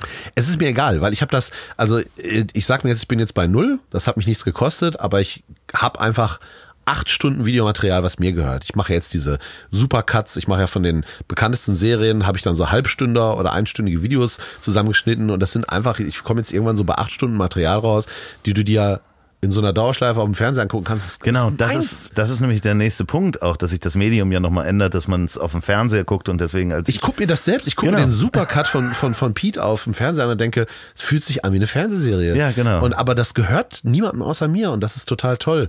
Und äh, dann habe ich ja angefangen, dann wurden die Shows immer größer und dann habe ich gedacht, okay, äh, dann will ich jetzt für die nächste Tour, will ich auf jeden Fall eine neue Folge Biber und Baum in der Show zeigen, eine neue Folge Flossen, eine neue Folge Werbeparodien, eine neue Folge. Und dann habe ich das Material nachträglich quasi, ich habe das für die Tour produziert und konnte es dann noch für YouTube auswerten, sodass es sich für alle lohnt. Es lohnt sich für die Zuschauer, es lohnt sich für mich. Ich habe noch was auf dem YouTube-Kanal und das ist so völlig, äh, ähm, ja, selbst regenerierend alles und das ist wunderbar. So funktioniert das sehr, sehr gut. Kriegst du, äh, hast du rechtlichen Ärger gekriegt für deine Werbeparodien? Nee, das ist auch eine sehr schöne Geschichte. Weil ich habe Ja. mir so ein paar angeguckt, wo ich dachte, ja, Also erstmal, das Schöne ist ja, Satire darf sehr viel in Deutschland. Fragen wir den Böhmi oder so und das ist alles noch komplett geschützt durch die Satirefreiheit und Kunstfreiheit und das soll auch so bleiben. Fände ich ganz gut und ähm, dazu kommt, dass als ich das angefangen habe, gerade mit den Werbeparodien, war YouTube noch ziemlicher wilder Westen. Ne, da war so irgendwie gar nichts wirklich geregelt und es war halt nicht Fernsehen, es gab halt irgendwie keine Medienaufsicht oder sowas. Da hast du einfach deinen Scheiß gemacht und hochgeladen und solange du da nicht irgendwie zeigst, wie du einem Menschen eine Kugel durch den Kopf jagst oder so, also einfach nicht Gesetze war auch brichst. egal, welche Musik du da reinpacktest, wem Damals die war gehört das und noch so egal. Ja, also war die gehörte so. dann immer mir, die Musik habe ich immer selbst, also sowas habe ich beachtet, aber ich habe gedacht, okay, wenn ich in einem dreiminütigen Video äh, acht Produkte parodiere und das kannte ich ja von Mad. Und die Logos nicht eins zu eins verwende, sondern zum Beispiel nachzeichnen. Also ich habe immer die originalen Namen benutzt, weil ich das bei Mad schon albern fand, die Namen Ja. zu ändern, weil ich dachte, weiß doch eh jeder, was gemeint ist. Und ähm, dann habe ich das einfach nachgezeichnet, das Logo, und dann war das so, also dann habe ich eigentlich kein Material verwendet, was mir nicht gehört.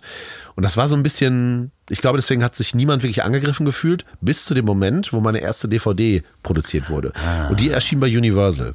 Was ein großes Label ist. Okay. Und da weiß ich noch, wie ich zusammensaß halt äh, ähm, mit dem Product Manager und äh, dem Anwalt von Universal. Und wir haben darüber gesprochen, was da alles draufkommt auf die DVD. Und ich habe gesagt, ja, müssen wir auf jeden Fall die ersten sieben, acht Folgen von Werbeparodien drauf. Und dann habe ich den Anwalt angeguckt und gesagt, wobei, ich weiß nicht, wie ist denn das rechtlich überhaupt, wenn ich diese ganzen Marken da nenne? Und die Antwort vom Anwalt lautete, weiß ich auch nicht. Einfach hatte halt noch niemand gemacht, weißt du? Und dann war das auch genau der Spirit, wir machen das jetzt einfach mal. Und das hat einfach keine Sau interessiert. Und jetzt ist es zu spät. Also Ja, also jetzt den Shitstorm äh, möchte man nicht erleben, wenn jetzt eine Marke dagegen vorgeht. würde kippen. Da, so, so gut, glaube ich, kennen die inzwischen alle Social Media. Und das ist auch albern, weil ich ja äh, bei niemandem irgendwie, das ist ja, das ist ja Kinkerlitzchen. Das ist ja wirklich so, so Penela-Humor teilweise, das weiß ich auch. Und äh, niemandem was Böses will, ist einfach nur albern. Und wenn ich halt eine Frau irgendwie 18 Mal Scheidenpilz sagen lasse, dann mache ich das ja auch nur, weil in der Originalwerbung schon Ja. meiner Ansicht nach mindestens einmal zu oft Scheidenpilz gesagt worden ist. Ich weiß. Und gedacht habe, okay, dann muss ich jetzt einfach noch Das zehnmal heißt, mehr du sagen. guckst jetzt aber wieder Fernsehen. Nein, Nein. Um Gottes Willen, bist du irre. Nein, nein, nein, nein. Also ich habe ich hab das dann, äh, Die erste Werbeparodie, dafür habe ich mir dann im Freundeskreis sagen lassen, hör mal, ich habe keine Ahnung, äh, gibt es irgendwie Schreckliche? Werbung. Ja, genau. Und dann habe ich mir halt so ein paar Sachen empfehlen lassen, habe die dann, äh, habe dann mal einen Werbeblock im Fernsehen geguckt, habe mir den Rest so auf YouTube angeschaut oder auf den Webseiten der Firmen, habe gedacht, um Gottes Willen, was ist da denn passiert? Und äh, habe dann das gemacht. Und inzwischen mache ich es ja so, dass ich den Leuten sage, meistens auf Facebook, weil es am einfachsten ist mit der Kommentarfunktion, gibt es eine Werbung, die ihr gerade scheiße findet, postet die bitte in den Kommentaren. Du findest eigentlich jede aktuelle Werbung auf YouTube und dann muss ich eine Stunde später nur wiederkommen, gucken, ah, okay, hier hat die meisten Likes und dann nehme ich die halt mit rein. Also wenn ich, wenn ich dazu eine Idee habe und äh, so mache ich das inzwischen. Facebook, Twitter ist ein, ein riesiges Medium auch für dich, um die Verteilung hinzukriegen. Ne? Facebook, äh, inzwischen auch äh, Instagram sowieso. Ähm, Also Twitter habe ich ehrlich gesagt auch total unterschätzt am Anfang. Ja, ich das ist, da, ich höre da immer äh, auf Freunde, die sich auskennen. Und Mhm. auch Facebook war so, dass ich 2009 gedacht habe, ja, gut, ich mache das jetzt mal. Und dann ist das relativ schnell ziemlich abgegangen. Äh, und dann mit ähm, so ein paar bestimmten Posts noch dann so katapultartig äh, hat sich das vergrößert. Und Twitter hat unheimlich lange gebraucht. Da war ich lange, lange unter 10.000 Followern. Und ab der 10.000 merkte ich mit einmal, hier verändert sich gerade was. Und dann habe ich ja auch angefangen, irgendwie einfach, also nicht nur die Cartoons zu tweeten, sondern auch wirklich Tweets zu formulieren. So One-Liner oder mal irgendeine Positionierung zu irgendwas. Und, politische Positionierung. und das hat ist, unheimlich geholfen, weil das Material war für Twitter. Das passte einfach gut zu Twitter. Und da hatten die Leute aber, die mich mochten oder sich für mich interessierten über meine Cartoons, hatten mit einem auch Interesse an den Sachen und äh, das dann so exponentiell gewachsen. Und jetzt sind es halt fast eine halbe Million und Instagram. Wahnsinn, ne? Das ist wirklich Wahnsinn. Instagram ist total abgegangen. 770.000. Ich weiß es tagesaktuell nicht, aber auch. Und ich mache da ja nichts, außer dass ich halt regelmäßig meinen Scheiß poste. Und tatsächlich ist es wohl anscheinend nicht mehr. Du, solange du produzierst, es ist ja bei allem so. Du, du kennst das auch Bands, wo du denkst, die waren so geil, warum habe ich drei Jahre nichts von denen gehört? Und wenn du nicht verschwindest und trotzdem ein gewisses Niveau, Level behältst, Produktionslevel, dann werden die Leute mehr. Ja. Weil auch immer neue dazukommen, die dich noch nicht kennen. Ich unterhalte mich ja gerade. Die wachsen ja auch nach bei dir. Das ist das Geile. Ich unterhalte mich gerade jeden Abend mit mindestens 150 Menschen und rede darüber, wie bist du drauf gekommen, woher kennst du die Sachen, äh, warst du schon mal in der Show. Ich weiß, wer die sind, woher die meinen Kram kennen, warum die da sind und wie oft die in der Show waren. Ich habe wirklich, das ist äh, im Grunde so eine so eine äh, so eine Medienforschung gerade, die ich da betreibe, so ein soziales Experiment. Ich krieg wirklich äh, Seit 13 Jahren aber auch. kriege ich wirklich viel mit darüber, über die Menschen, die da hinkommen. Und äh, das sind teilweise die unterschiedlichsten Leute bei. Manche haben gar kein Social Media, manche haben nur die Bücher zu Hause. Das sind die allerwenigsten. Aber dann sind da halt, dann steht ein Typ vor mir, der ist halt 19 und der erzählt mir, dass er halt mit meinen YouTube-Videos groß geworden ist. Ja, Wahnsinn, ne? Da- da- Erwachsene Menschen erzählen mir, dass sie mit Biber und Baum groß geworden sind. Und ich denke, oh, Alter. Ne? Und das ist schmeichelhaft und gruselig gleichzeitig. Und äh, andere, gestern stand einer vor mir, der halt äh, vor drei Jahren meine Cartoons auf Instagram entdeckt hat, kannte das überhaupt nicht. Und weil, er- weil er das so gut fand, äh, hat er das einem Kumpel gezeigt, hat gesagt, ja, ja klar, dem folge ich seit neun Jahren auf YouTube. Und dann hat er erst die YouTube-Videos entdeckt. Wie geil muss das sein, wenn du die Cartoons magst und dann entdeckst du, dann entdeckst du erst, da sind noch 300 Du hast YouTube-Videos. noch, du hast die nächsten Monate zu gucken. Ja, also es ist so, wie, wie ich äh, Brooklyn äh, Nein Nein entdeckt habe. Wo ich echt so, ich, ich, ich äh, kannte die Serie bis vor einem Jahr nicht und habe die jetzt entdeckt und habe einfach sechs Staffeln oder so. Ja, das ist das ist geil. Immer dieses, wenn du einem Freund erzählst, hier, ähm, guck dir mal, ich sag jetzt mal Fargo an. Und der Ja. so, Fargo, noch nie gehört. Und ich so, nein, du hast drei Staffeln, kannst du gucken. Dieser Neid, dass man das noch nicht, also beziehungsweise Einfach noch, nicht, einfach noch nicht Breaking Bad gesehen haben. Und dann so, guck, guck doch mal, ja, was soll denn das sein? Und dann triffst du den und der hat so weit geöffnete Pupillen. so. ich kenne auch jemanden, der spart sich Breaking Bad noch auf. Also, wo ich echt sage, Oh ja, für schlechte Zeiten, wenn mal nichts kommt. Oder wenn er mal eine ganz schlimme Trennung hat oder so. Wenn er nichts mehr hat in seinem Leben, wenn alles weg ist, dann gucke ich Breaking Bad. Ach, Ralf, wir können noch ewig weitermachen. Wir sind aber schon äh, über eine Stunde Nicht unterwegs. Ernst. Doch, wirklich. Ich Das habe doch sogar noch meine Hose an. Das ist doch. Ja, das kommt ja gleich. Ich habe eine neue, wir sind ja 2020 und ich habe, ähm, ich probiere etwas Neues aus und wir können gemeinsam eine Premiere machen. Und Wir zwar, gucken Breaking Bad. Nee. Rückwärts. genau, jetzt, jetzt für die nächsten sieben Stunden gucken wir, bingen wir das durch. Nee, es gibt ähm, äh, zum Abschluss gibt es Fragen. Na klar. Skurrile Fragen. Das ja. hast du doch von Sophie Passmann geklaut. Nee. Überhaupt nicht, weil ich, Ich höre weiß. Ihren äh, Podcast nicht. Oh, der ist toll. Welchen Kann ich denn? nur empfehlen. Welchen äh, denn? Gute Leute. Ach doch, da habe ich reingehört. Die letzte Folge mit Sascha Lobo hat mir sehr gut gefallen. Ja, die ist auch wirklich toll. Also Ja. Sophie macht das auch wirklich toll. Wenn ich hier einfach mal so quer verweisen darf, dass wir auch mal eine Dame Ja. empfohlen haben. Sophie ist super, ich bin Fan. Du bist ja auch in verschiedenen Podcasts, können wir jetzt auch kurz mal nochmal ähm, empfehlen. Durch die Gegend gefällt mir sehr gut. Ist auch eine sehr schöne Geschichte. Großartig. Ähm, Gestern war der Bruder der Freundin oder Frau von dem Menschen, der durch die Gegend macht in meiner Show. Und hat Ach, was schön. Ja, das finde ich, finde ich so lustig. Man einmal diese Leute und du merkst so, ach, die haben ja auch ein soziales Umfeld. ja so Die- die- die sind gar nicht alleine, ne? Sind, sind so real, das macht das so greifbar. ähm, äh, Streterbender Streber. Ach ja, genau. Ja, Mhm, gar nicht äh, lange her. Ja, gar nicht lange her. Ja, und Olli natürlich. Ja, natürlich. Genau, und äh, so ein paar Sachen waren es schon. Ja. Ja, ja, und jetzt hier. Das ist so schön. Gibt und jetzt einfach noch nicht genug alte weiße Männer, die zu zweit vom Mikro sitzen, sich unterhalten. Es musste unbedingt sein. Ja, auf jeden Fall. Äh, aber die wenigsten sind in so einem Wohnmobil. Ja, das stimmt. So, jetzt kommen die Fragen. Ähm, welchen Satz sagst du momentan am häufigsten im Alltag? Leg das wieder hin. Ich wusste es, dass es sowas ist.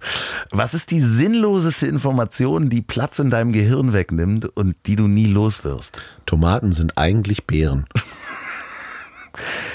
Ähm, dein Lieblingswort, beziehungsweise welches tolle Wort hast du letztens erst gelernt? Boah, da gibt es bestimmt eins. Ich liebe Worte. Äh, ich höre Worte auch ganz anders. Wir haben ja ein kolumbianisches Au pair. Ist auch schon das dritte Jahr, also drei verschiedene. Und wenn du mer- merkst mit einmal, du reflektierst ganz anders, wenn du das Wort aus der Sicht einer anderen Kultur siehst. Natürlich. Nee, muss ich passen. Das, Okay, ich ähm, will dich hier jetzt nicht hängen Nee, lassen. nee, nee, nee, ist kein. Problem. Vielleicht fällt dir nachher noch eins ein. Ich äh, liefere das nach. So, ähm, welcher Song äh, sollte auf deiner Beerdigung gespielt werden? Und zwar darfst du dir jetzt aussuchen, wer den interpretiert, lebend oder äh, schon gestorben. Du könntest jetzt auch zum Beispiel sagen, ähm, Heidewitzka, Herr Kapitän von Adolf Hitler. Nee, ich glaube, äh, ich hätte schon gern, dass Olli Schulz irgendwas an meinem Grab singt. Und am besten Batmensch.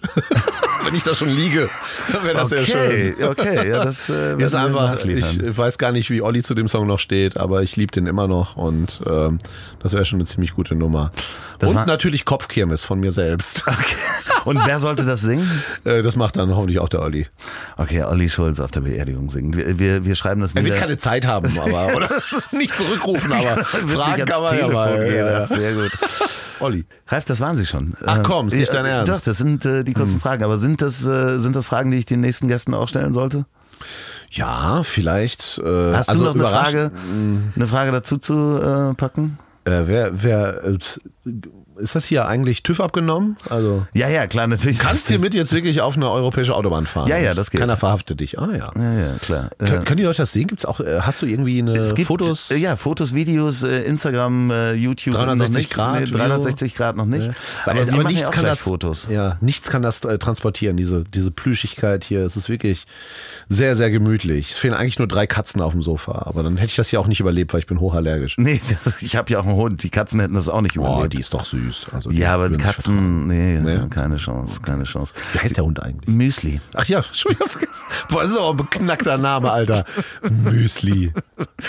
Ja, in diesem Sinne, ähm, vielen Dank, dass ihr zugehört habt. Wenn ihr das bei der Arbeit hört, lasst euch nicht vom Chef erwischen. Wenn ihr äh, Auto fahrt, fahrt vorsichtig. Und wenn ihr das zum Einschlafen hört, dann gute Nacht. Das letzte Wort hat wie immer mein wunderbarer Gast. Vielen Dank für die Einladung. Es hat mich sehr gefreut. Tschüssi. Es fällt mir immer noch kein Wort ein.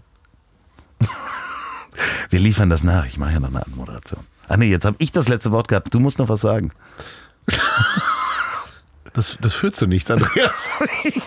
du, was, was hättest du denn gerne? Hättest du gerne irgendwas ganz Weises? Spielst du jetzt Musik rein in, diesen, in diese letzten Worte? Machst du das manchmal? Ja. Ja. Ähm, Leute, wenn ihr eine Vision habt, wenn ihr euch auch irgendwas wichtig ist, wenn ihr kreativ sein möchtet, wenn ihr den einen Roman oder eurem Kopf habt, von dem ihr denkt, ihr möchtet ihn schreiben, wenn ihr den Film drehen möchtet, von dem ihr denkt, äh, den muss die Welt gesehen haben, denkt nicht in klassischen Strukturen, denkt nicht unbedingt an Produktionsfirmen, denkt nicht, es ist 2020, wir haben das Internet, es ist voll mit Scheiße, es ist voll mit Hass, es ist voll mit ganz viel Negativität, aber es ist auch voll mit Möglichkeiten, wenn ihr kreativ seid, wenn ihr künstlerisch tätig sein wollt, wenn ihr Freude, Glück teilen wollt, nutzt es, Auch dafür ist es gemacht und ich glaube, wenn wir das alle viel mehr dafür nutzen, können wir richtig geile Scheiße aufbauen und ich freue mich drauf, eure Sachen zu entdecken.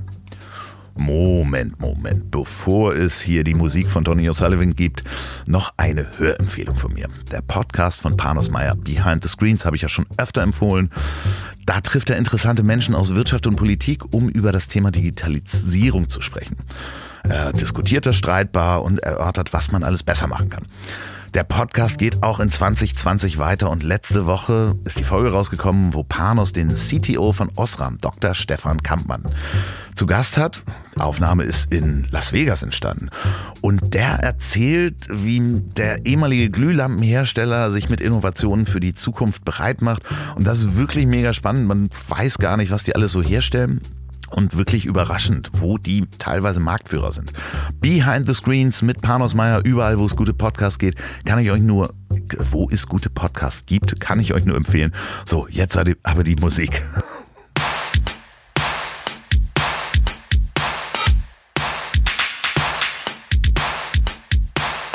Yeah, yeah, no, it's, it's, it's a good question though. I mean, recently I've had this actually experience where was like a party going on, DJ, this guy came up to me and said like, ah, do you wanna play some fucking, uh, I don't know, name, fucking, uh, the redhead guy, uh, Ed Sheeran, and I just said, shut the fuck up, man.